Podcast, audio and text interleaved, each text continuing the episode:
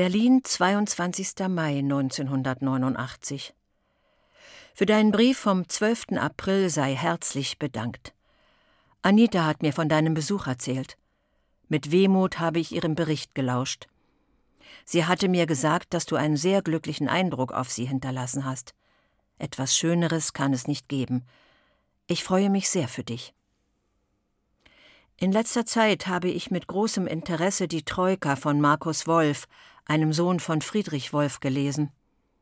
Vielleicht kennst du dieses Buch auch. Konrad Wolf, der ehemalige Präsident der Akademie der Künste, wollte einen Film drehen, der seine Kindheit im Exil in der UdSSR, dort entstandene Freundschaften, die bis ins Heute reichen, drehen.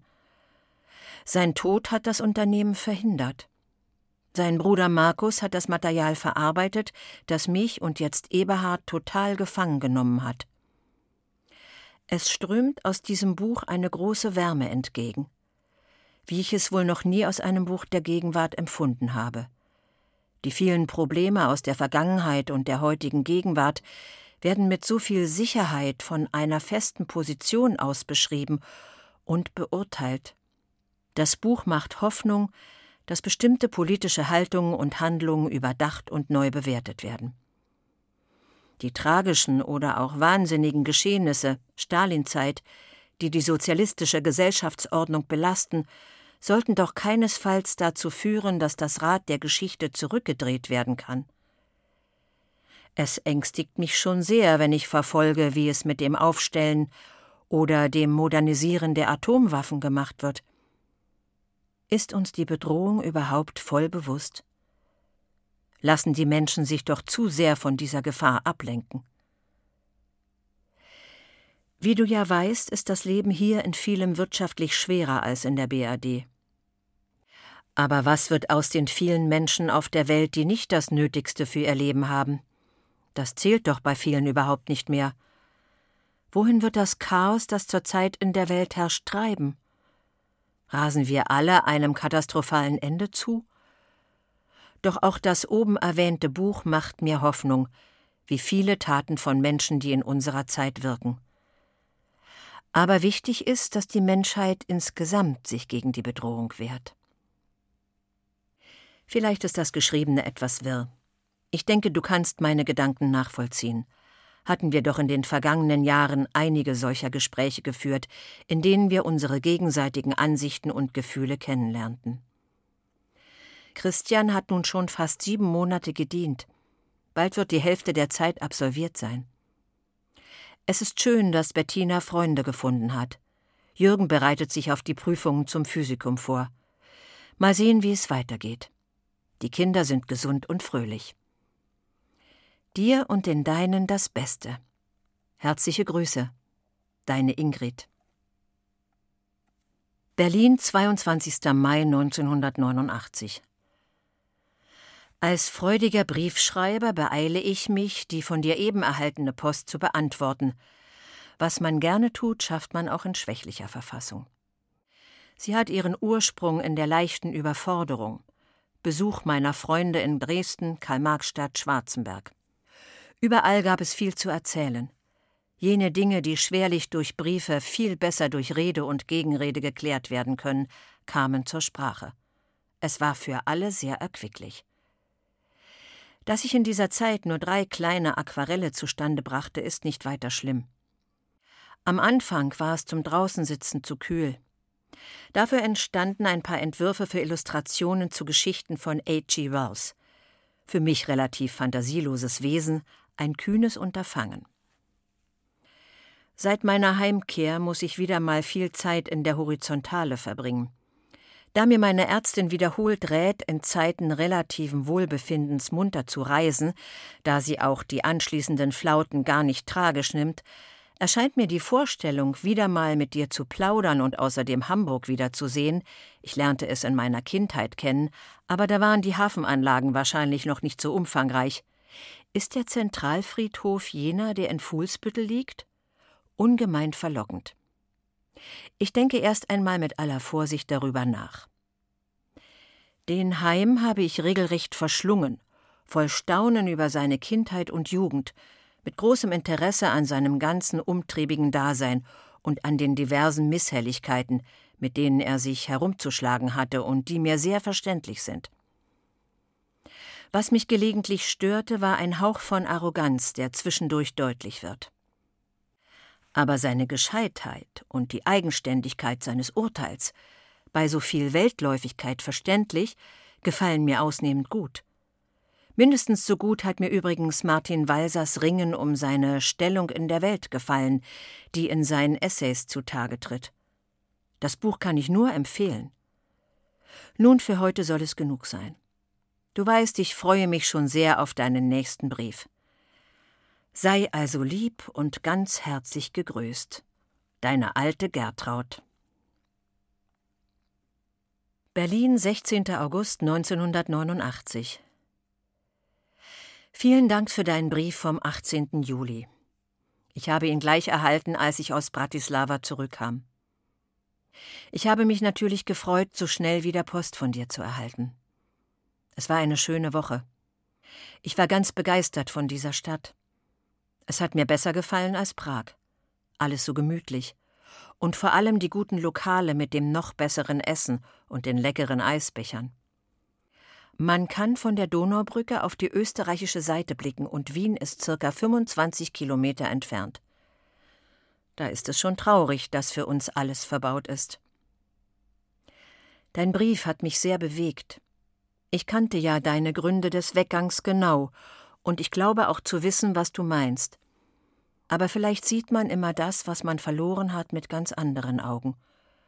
Du wirst doch nicht vergessen haben, wie viel dumme, desinteressierte und vor allem feige es bei uns auch gibt. Wenn dem nicht so wäre, wäre die DDR doch nicht so heruntergewirtschaftet. Es wird immer schlimmer mit der Versorgung und mit vielen anderen Dingen auch. Es geht doch nicht nur um Tomaten und Gurken, warum hier so viele Menschen weg wollen. Wir haben eine angespannte Situation. Man trifft nur noch auf Menschen, die meckern. Und das hilft ja nun wirklich nicht. Die Entwicklung mit den Republikanern beunruhigt uns ebenso, aber die Ausländerfeindlichkeit wächst auch in der DDR. Und was unter dem einmütigen Bekenntnis von 98 Prozent, so etwa war das letzte Wahlergebnis wohl, wirklich verborgen ist, weiß keiner. Jedenfalls haben wir bisher keine Rechtsextremisten und keine Arbeitslosen, und man müsste annehmen, dass ein Einwandererstrom in das gelobte Land der Arbeiter und Bauern einsetzen müsste. Aber genau das Gegenteil ist der Fall. Es ist beinahe peinlich. Ich gebe zu, dass viele ihr Land verlassen, weil sie glauben, im Westen liegt das Geld auf der Straße. Viele aber wollen weg, weil es auf die Dauer nicht geht, dass man sein ganzes Leben bevormundet, gegängelt, beschränkt und eingesperrt wird. Ich verstehe unsere Staatsführung immer weniger. Mit Druck nach innen, der ständig wächst, kann man auf Dauer auch keinen Blumentopf gewinnen. Und wie die politische Situation im ganzen Ostblock aussieht, das beunruhigt uns ganz besonders. Aber nun genug von der Politik. Leider haben die einfachen Menschen in Ost und West keinen großen Einfluss auf Entscheidungen. Ich war eine Woche in Westberlin und muss sagen, dass ich auch nicht unbedingt dort leben möchte. Aber Sozialismus, wie er in der DDR ist, ist auch nicht seligmachend. Aber bin ich der Meinung, dass nicht jeder sein Land verlassen kann, weil es ihm in vieler Hinsicht nicht passt. Ich hoffe, dass mit der Zeit mehr Menschen begreifen, dass Passivität, Gleichgültigkeit und vor allem die Feigheit immer mehr in eine Sackgasse führen. Zur Zeit müsstest du in den Dünen liegen und vielleicht ein gutes Buch lesen. Ich hoffe, du hast einen wunderschönen Urlaub mit deiner Familie. In Berlin ist ein Bombenwetter. Leider für die, die keinen Urlaub haben, eine Qual. 32 Grad im Schatten. Ich kann es heute nicht einmal im Garten aushalten. Im Institut ist es ebenfalls unerträglich. Gestern mussten wir den Computer abstellen, weil im Zimmer über 30 Grad waren. Hast du eigentlich von deinem geliebten Heinz Knobloch Berliner Grabsteine? Bitte schreibe es mir. Ich habe vorsichtshalber ein Exemplar mehr besorgt. Wenn du es schon hast, kann ich jemand anderes damit beglücken. Ich lese gerade von Isabel Allende Liebe und Schatten. Leider weiß ich nicht, in welchem Verwandtschaftsverhältnis sie zu Allende steht. Hast du von Aidmatow die Richtstadt gelesen? Wenn nicht, musst du es unbedingt lesen, obwohl ich der Tag zieht den Jahrhundertweg besser fand. Ich habe es meinem Cousin Onkel nach Lörrach geschickt. Er hat sich daraufhin einige Bücher von Aidmatow gekauft. Nun komme ich langsam zum Schluss. Vielleicht findest du meinen Brief zur Begrüßung vor, wenn du aus dem Urlaub kommst. Mit der gleichen Post schicke ich einen kleinen Geburtstagsgruß ab. Wir wünschen dir, dass du dich in Hamburg richtig zu Hause fühlst und alles so schön bleibt, wie es ist. In diesem Sinne grüßen dich und deine Familie in alter, herzlicher Verbundenheit ganz herzlich Walter und Anita. Glauchau, 19. August 1989. Ist das ein Sommerwetter? Du wirst in den Dünen liegen und den Nordseewellen lauschen. Vielleicht hörst du den Gesang der kleinen Meerjungfrau, die uns Hans Christian Andersen so zauberhaft beschrieben hat. Wie habe ich mich als Kind um dieses Wesen gegrämt. Eberhard und ich sind seit vergangenem Sonntag hier in Glauchau. Es ist wieder ein Arbeitsurlaub geworden. Vorgesehen waren einige Reparaturen, aber wie es halt so ist, wenn man in eine Sache hineinreißt, sieht der wahre Schaden dann doch schlimmer aus als beim oberflächlichen Betrachten. Besitz ist doch eine Belastung. Mein Wunsch war, an einem der Urlaubstage nach Großkochberg zu fahren. Schon lange wollte ich das ehemalige Rittergut der Charlotte von Stein aufsuchen. Es liegt zwischen Weimar und Jena und ist von hier aus bequem zu erreichen. Am liebsten bin ich an solchen Orten allein. Ich empfinde mich dann den Menschen nahe, die an so einem Ort gelebt haben. Nächste Woche werden wir ein paar schöne Stätten im Muldental aufsuchen. Du weißt, das Sachsenland hat eine alte Kultur. Hab recht vielen Dank für deinen schönen Brief. Ich freue mich immer, wenn von dir Post ins Haus flattert. Alles interessiert mich, worüber du schreibst. Es ist schön, dass deine Tochter Anschluss gefunden hat. Schade, dass ich nicht bei dir im Garten zum Tee sitzen kann. Aber ich bin froh, dass wir auf diese Weise ein wenig voneinander erfahren, dass wir ab und zu wie durch einen schmalen Spalt schauen können, um von unseren Gedanken und Gefühlen einiges zu erspähen. In der letzten Zeit habe ich kein größeres Buch gelesen. Eine junge Frau aus der Bibliothek, die in Kürze ihr Studium abschließt, hat mich gebeten, für sie etwas dazu zu tun. Für ihre Abschlussarbeit hat sie das Thema Wer einmal aus dem Blechnapf frisst ausgewählt. Sie soll noch Leserstimmen zu diesem Buch in ihre Arbeit einbringen. Mit der Lektüre habe ich erst begonnen. Mal sehen, ob ich einiges dazuschreiben kann. Du weißt ja, ich hatte vor Jahren mit einem Straffälligen zu tun. Ein paar Schritte bin ich vor Jahren mit dem Haftentlassenen gegangen und weiß, wie leicht die äußeren Lebensumstände den heute Entlassenen gemacht werden, wenn man es an den Umständen vor 55 Jahren misst. In den Behörden wurde er von den Mitarbeitern würdig behandelt, eine schöne Wohnung stand für ihn bereit.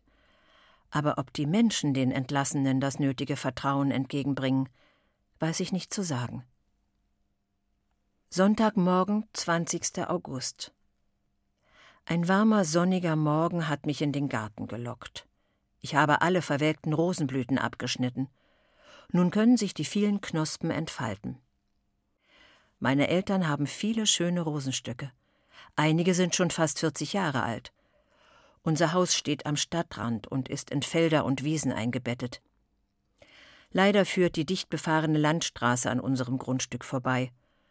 Heute früh ist der Verkehr mäßig, so dass ich während meiner Arbeit dem Glockengeläut lauschen konnte, das von alten, ehrwürdigen Kirchen aus der Stadt zu mir herausklang. Es fällt mir schwer, ohne Poesie zu leben, und gerade dazu ist heute keine Zeit. Wohin geht die Menschheit? Welches Chaos wird heraufbeschworen? Ich habe Angst.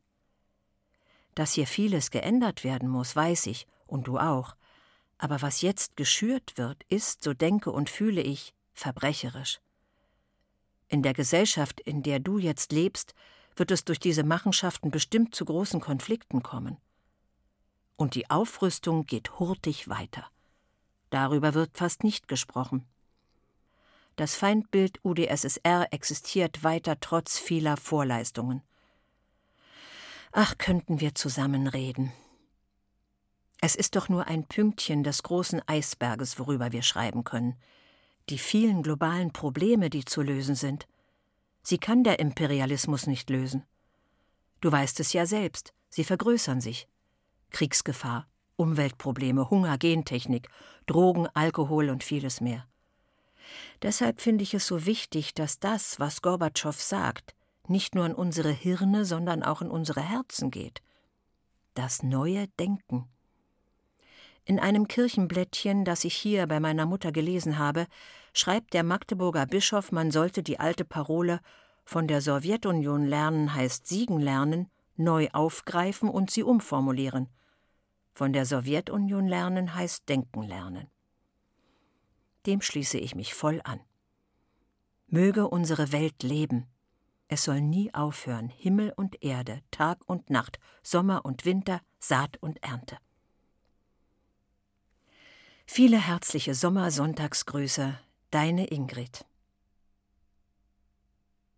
Berlin, 17. September 1989. Am 11. endete mein Thüringen-Aufenthalt und ich stieg wieder voll ins Leben ein. Auch dort gab es Eintrübungen. Die Massenhypnose hatte auch für leere Plätze gesorgt, aber allmählich gewöhne ich mich daran, in Wohnungen mit gepackten Koffern zu kommen. Die Spreu geht und die Phantasten und wir bleiben. Nachdem der Moloch so viele geschluckt hat, bringt er Sendungen von DDR-Bürgern, die drüben gestrandet sind. Gestern habe ich einen unaussprechlich aussehenden Mann, ehemaligen DDR-Bürger aus Halle, am Bahnhof Zoo erlebt. Ich werde lange den Eindruck nicht loswerden. Es war schrecklich, wie aus Gorkis Nachtasyl. Man glaubt, das sei Theaterstaffage, aber sein Äußeres ist bitterste Wirklichkeit. Jedenfalls danke ich dir tausendmal für deinen Brief mit deiner Stellungnahme, die mir ganz und gar aus dem Herzen spricht. Glaubst du, die Suse aus Sachsen und Schwägerin meines Vetters erreicht jetzt die Familienzusammenführung? Die hat sich alles vermasselt. Vielleicht rettet sie noch der neue Freund ihrer Tochter. Wird es also hier das Land der Dichter und Denker werden? Und bei euch leben dann die, die dem schnöden Mammon nachjagen und das goldene Kalb anbeten? Hast du Rolf Schneider im Sonntagsgespräch erlebt? Er erklärte, dass er wohl drüben leben könnte, aber es nicht will. Er will hier leben. Eigentlich müsste die DDR aufrechnen, welchen materiellen Verlust die Ausgekniffenen darstellen und zur Kasse bitten. Die Jugend, auch noch ohne fertige Berufsbildung, hat bisher nur gekostet, aber noch nichts eingebracht. Und jetzt werden sie den Ernst des Lebens kennenlernen bisher nur Zucker in den Hintern gepustet bekommen. Ich kann nichts mehr hören, denn allmählich greift mich das Problem an. Die kriegen sicher nicht nur das große Heulen, sondern noch Schlimmeres.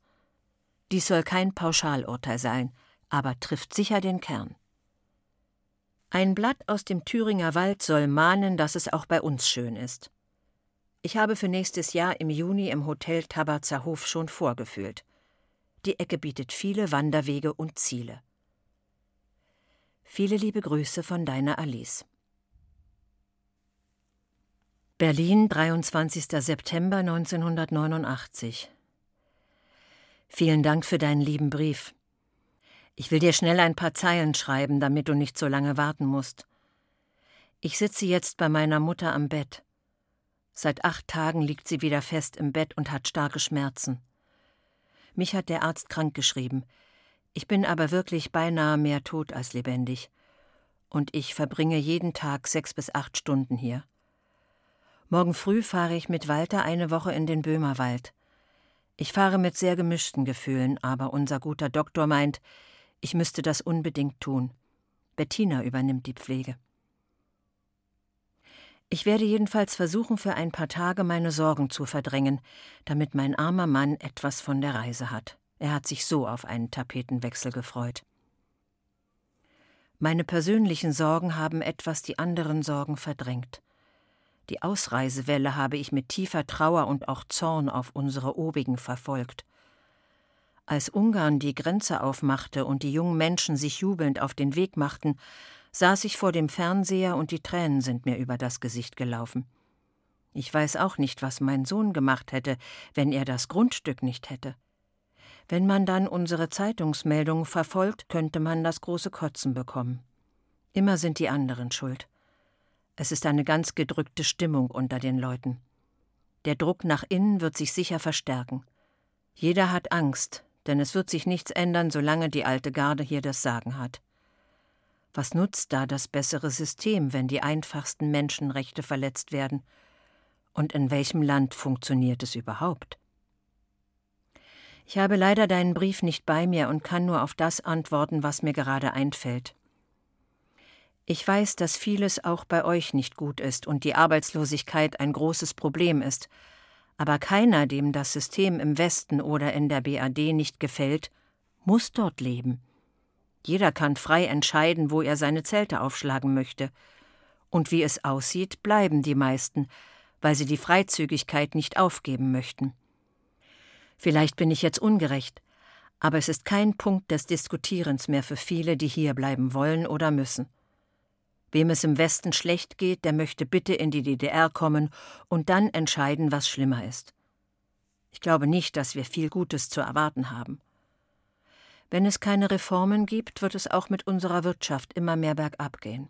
Ich weiß, wie es in Polen aussieht. Und dahin könnten wir auch noch kommen.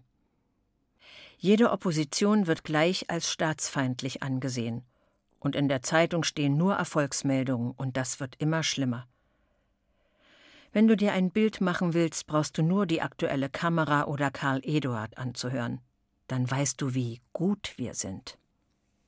Ja, ich bedauere sehr, dass es immer nur so ein kurzer Gedankenaustausch sein kann. Ein Gespräch wäre mir auch lieber. Bitte schreibe bald wieder. Hoffentlich hast du aus deinem schönen Urlaub genug Kraft für deinen täglichen Hauskram bekommen. Ich weiß, dass dir die Hausarbeit auch keinen Spaß gemacht hat, mir auch nicht. Aber man muss da durch. Und hier kommt die Qual des Einkaufens noch dazu. Hoffentlich kannst du das lesen. Ich habe es in großer Eile geschrieben. Bitte schreib bald wieder. Ich freue mich immer sehr über deine Post. Viele liebe Grüße für dich und deine Familie von deiner Anita und Waldi.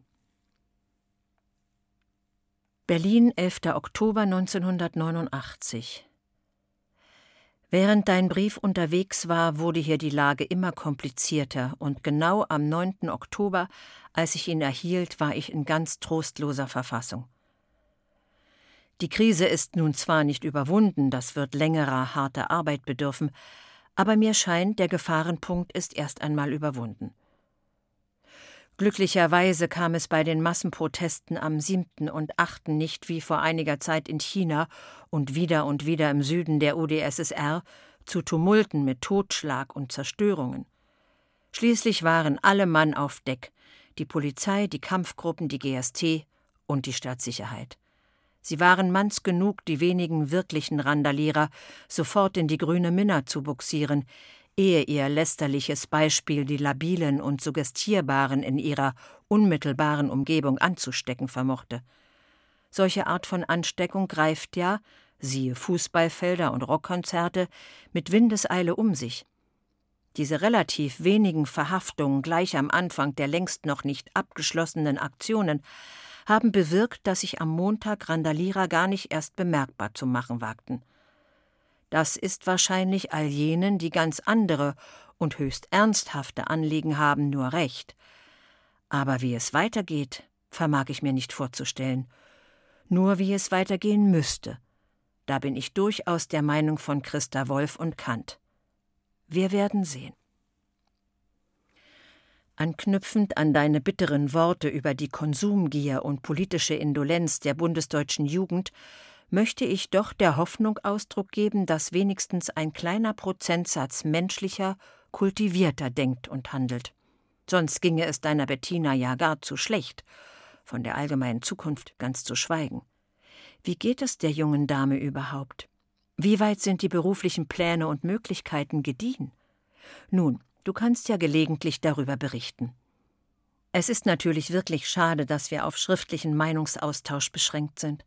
Weil im normalen Gespräch ja doch noch mehr abgehandelt werden kann. Aber Briefe sind besser als gar nichts, nicht wahr? Sei ganz herzlich gegrüßt von deiner alten Gertraud.